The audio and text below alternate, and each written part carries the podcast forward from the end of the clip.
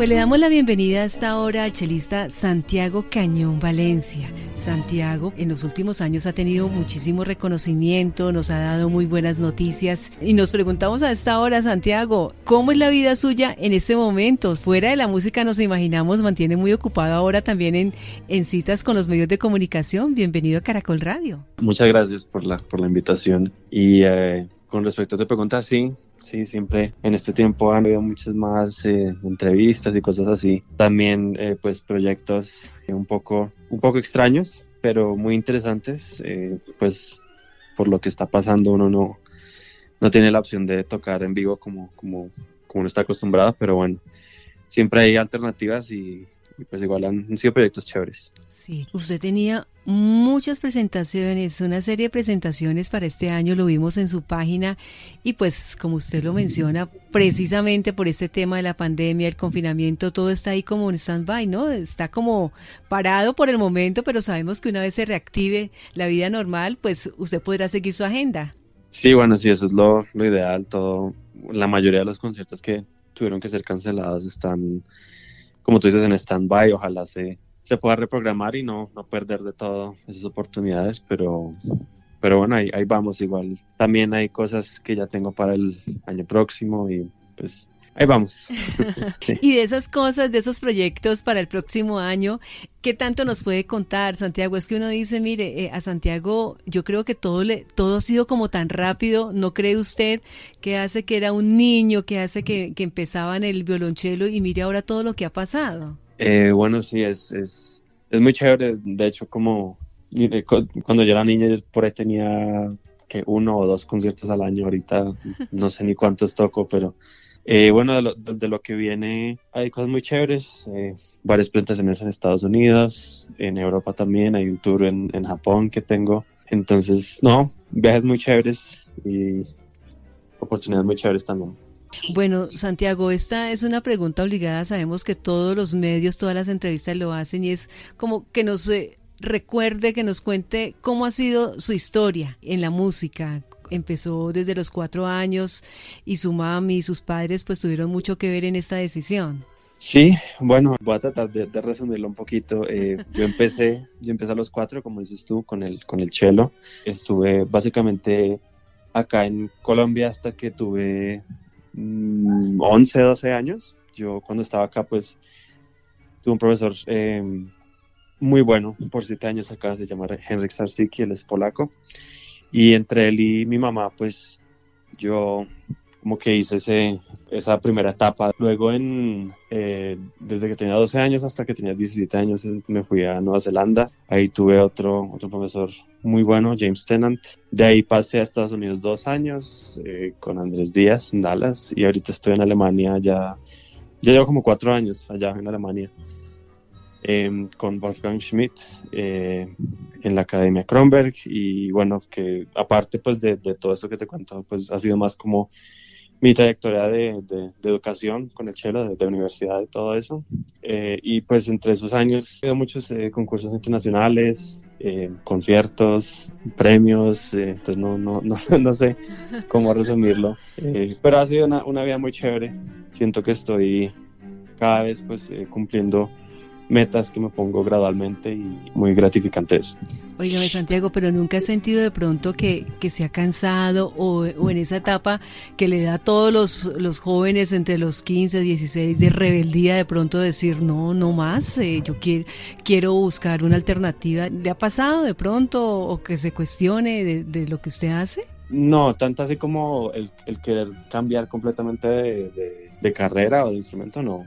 Siempre, siempre estaba muy, muy a gusto con, con lo que yo hago. Eh, lo que yo trato de hacer es no, no caer como en, digamos, hay mucha gente que, muchos músicos clásicos que, digamos, lo que yo soy, yo me dedico a, a ser solista, muchos solistas que se quedan un poquito encerrados en lo que es eh, el tipo de repertorio que presentan, entonces ya a mí me gusta tener más variedad y abarcar un repertorio más grande, ya sea música muy temprana eh, o música moderna o música contemporánea, digámoslo. Entonces, yo creo que esa es una buena, muy buena manera de, de mantener todo muy, muy fresco, aparte de, pues obviamente uno siempre tiene que tocar las, las obras pues muy importantes que todo el mundo conoce, que pues no, no, es, no es que sea aburrido tocarlas, pero pues es un poquito más común, entonces yo como que balanceo eso, repertorio más común con algo más eh, eh, innovador, diría yo. Y con lo otro, pues eh, yo también he tenido intereses con, con, otro tipo de música. A mí me gusta tocar guitarra. Tengo un, un, proyecto con un amigo que es una banda que no es para nada música clásica.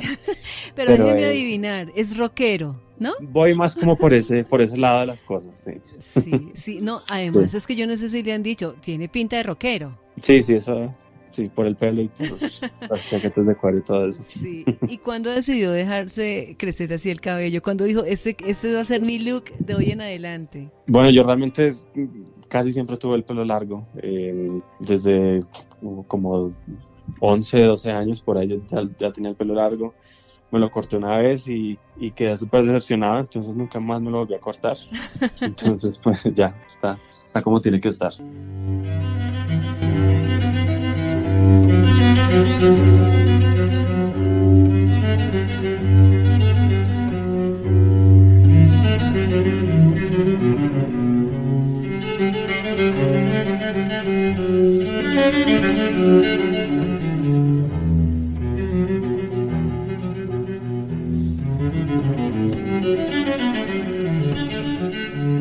Santiago, también hemos visto que a usted le gusta pintar hay un blog precisamente y ahí hemos visto sus pinturas. Qué bueno. Muchas gracias. Esa, esa, ese lado viene como de la familia de mi, de mi mamá, mi, mi, abuelo y dos de mis tíos son pintores. Entonces yo creo que eso viene de, de ese lado de la familia.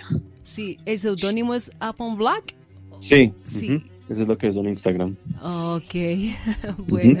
Eh, Santiago, eh, ¿cuáles son las metas? ¿Llegar hasta dónde? Bueno, yo creo que eso yo realmente no lo, no lo he tenido muy claro porque yo creo que como no, hay, no hay cierto punto en, el cual yo diga, ya llegué acá, ya hice lo que tengo que hacer, ya no puedo ir más eh, lejos. Entonces yo, yo creo que es, yo nunca voy a saber cuál es mi, mi límite, siempre va a estar queriendo mejorar y crecer y, y bueno, aprendiendo también. Entonces realmente no, no sé cómo responderte eso, pero lo único pues es obviamente en un ámbito más em, profesional, pues obviamente es seguir viajando, seguir eh, grabando discos, seguir tocando por todos lados, eh, ese tipo de cosas pues sí, sí está muy claro. Sí, eh, ¿esta pandemia lo cogió aquí en, en, Colombia? no, yo de hecho estaba en Europa y me vine acá. Ajá. Pero he, he, pasado, yo no, yo no pensaba que me iba a quedar tanto tiempo. Eh, pero igual ha sido un tipo muy chévere, pues con mi familia. Ha sido un, un año en, en, el cual, pues un año súper raro, eso sí, pero, pero al estar tanto tiempo acá, pues ha sido chévere porque yo generalmente cuando vengo acá no, no me quedo tanto tiempo y no, no puedo pasar tanto tiempo con mis papás. Entonces, pues eso es lo, viendo el lado positivo de, de esto, pues me ha dado eso, más tiempo con mi familia, ¿sí? Eso también es, es importante. Sí, ¿Y le gusta algún deporte? Deporte sí. Em, me gusta, bueno, me gustaba, ya no lo hago, me gustaba mucho eh, el fútbol y me gustan otros dos deportes que jamás practiqué, el, hockey y el rugby, pero pues eso sí ya eh, de lejos, sí, porque bastante peligrosos. Sí, claro, debe cuidarse, sobre todo sus manos. Sí, sí, sí. Eh, Santiago, ¿y es hincha de qué equipo? No, no, yo no. No. Eh, realmente, o sea, el fútbol me gusta más jugarlo que verlo. Ah, okay. Realmente lo único que veo de ahí de vez en cuando es el, el, mundial, pero me pierdo igual partidos de, aquí de vez en cuando. Sí, haciéndole fuerza a la selección Colombia. Sí, sí. Santiago, ¿y cuándo tendremos entonces ese nuevo proyecto? ¿Cuándo veremos la luz de ese nuevo proyecto con su amigo? No, ese proyecto ya salió, ese proyecto tiene ya como un año más o menos. Estamos pues obviamente es algo que, que, estamos haciendo como al más como de, de, tiempo libre porque mi amigo también es chelista, él también tiene su, su agenda y todo, entonces cuando tenemos tiempo de, de, trabajar pues unimos o de hecho pues ahorita en esta durante este tiempo tuvimos que trabajar remotamente pues por por internet entonces y pero entonces cómo le, cómo le encontramos cómo encontramos para buscarlo la, la, banda se llama Artifact Vessel y bueno eso está en, está en Spotify, Apple Music, todo, donde, donde cualquier plataforma digital ahí está.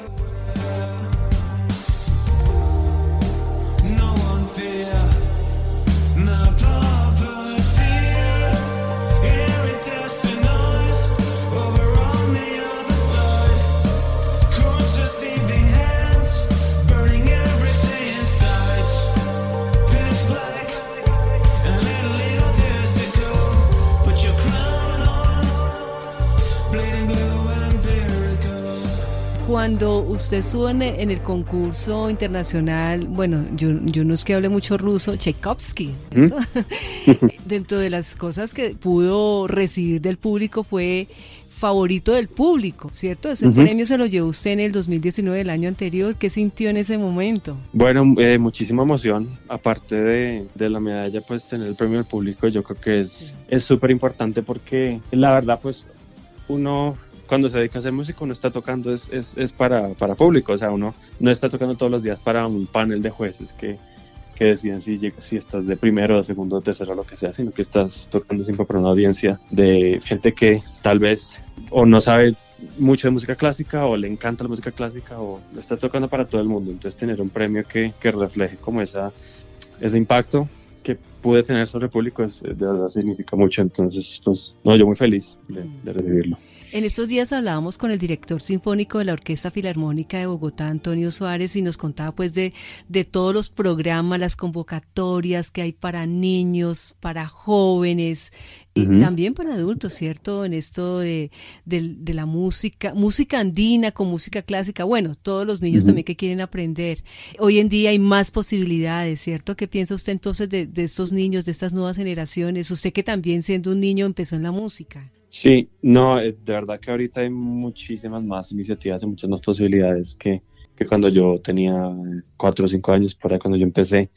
No es decir que cuando yo tenía esa edad no había nada, obviamente había también muchas, pero, pero ahorita hay muchísimo más y uno, y uno ve pues lo chévere que es que, por ejemplo, la Orquesta Filarmónica de Bogotá, cómo se mueve con, con todos estos proyectos y también con todas las orquestas que tienen, que pues, todas las orquestas juveniles y todo, todo lo que es aparte de la orquesta filarmónica pues eh, profesional. Entonces no, es súper chévere que, que los, eh, pues los jóvenes de ahorita pues tengan más oportunidades así y yo creo que eso también ayuda a que más gente se acerque a, a la música clásica que sigue, sigue siendo, sigue teniendo como un, un, un distanciamiento yo creo entre mucha gente porque hay muchos eh, estereotipos como que es muy snob o que es solo para la gente que que la entienda, la gente pudiente, no sé qué, que es muy excluyente, pues yo, yo no creo, pero pues muchas de estas cosas también ayudan a, que acercar más gente, ya sea como audiencia o como músicos. Y también nos contó que usted hace parte de los diálogos musicales durante la pandemia con la banda sonora, entonces ya para despedirlo quiero que nos cuente dos, tres canciones que, que hacen parte de su banda sonora, ¿cuáles podrían ser? Bueno, la verdad es que mi banda sonora yo creo que es un poquito no, ay, a veces se me olvidan las palabras. Pueden sorprender alguna, alguna gente porque realmente yo en mi tiempo libre oigo muy poquita música clásica, entonces em, son, son puras canciones de bandas que a mí me gustan mucho, ahí está, hay, rock, ahí hay jazz, ahí hay... Bueno, hay una que sí es más o menos música clásica, pero, pero, pero sí, es, es, un, es un mix como de, de la música que yo estaba escuchando últimamente y no sé, que, que, tiene un impacto en mí. No, sé si las nombro, la gente las va a reconocer. Nómbranos al menos una para cerrar la nota. bueno, una es eh, la, la, que es más fácil de reconocer, es Once in a Lifetime de Talking Heads. Bueno, Santiago, pues muchísimas gracias eh, por regalarnos estos minutos eh, aquí a Caracol Radio y esperamos entonces que siga triunfando, que le siga yendo muy bien, que siga representando muy bien a Colombia. Nos encanta todo este éxito y todo lo que le está pasando. Bueno, muchísimas gracias a ti por la invitación.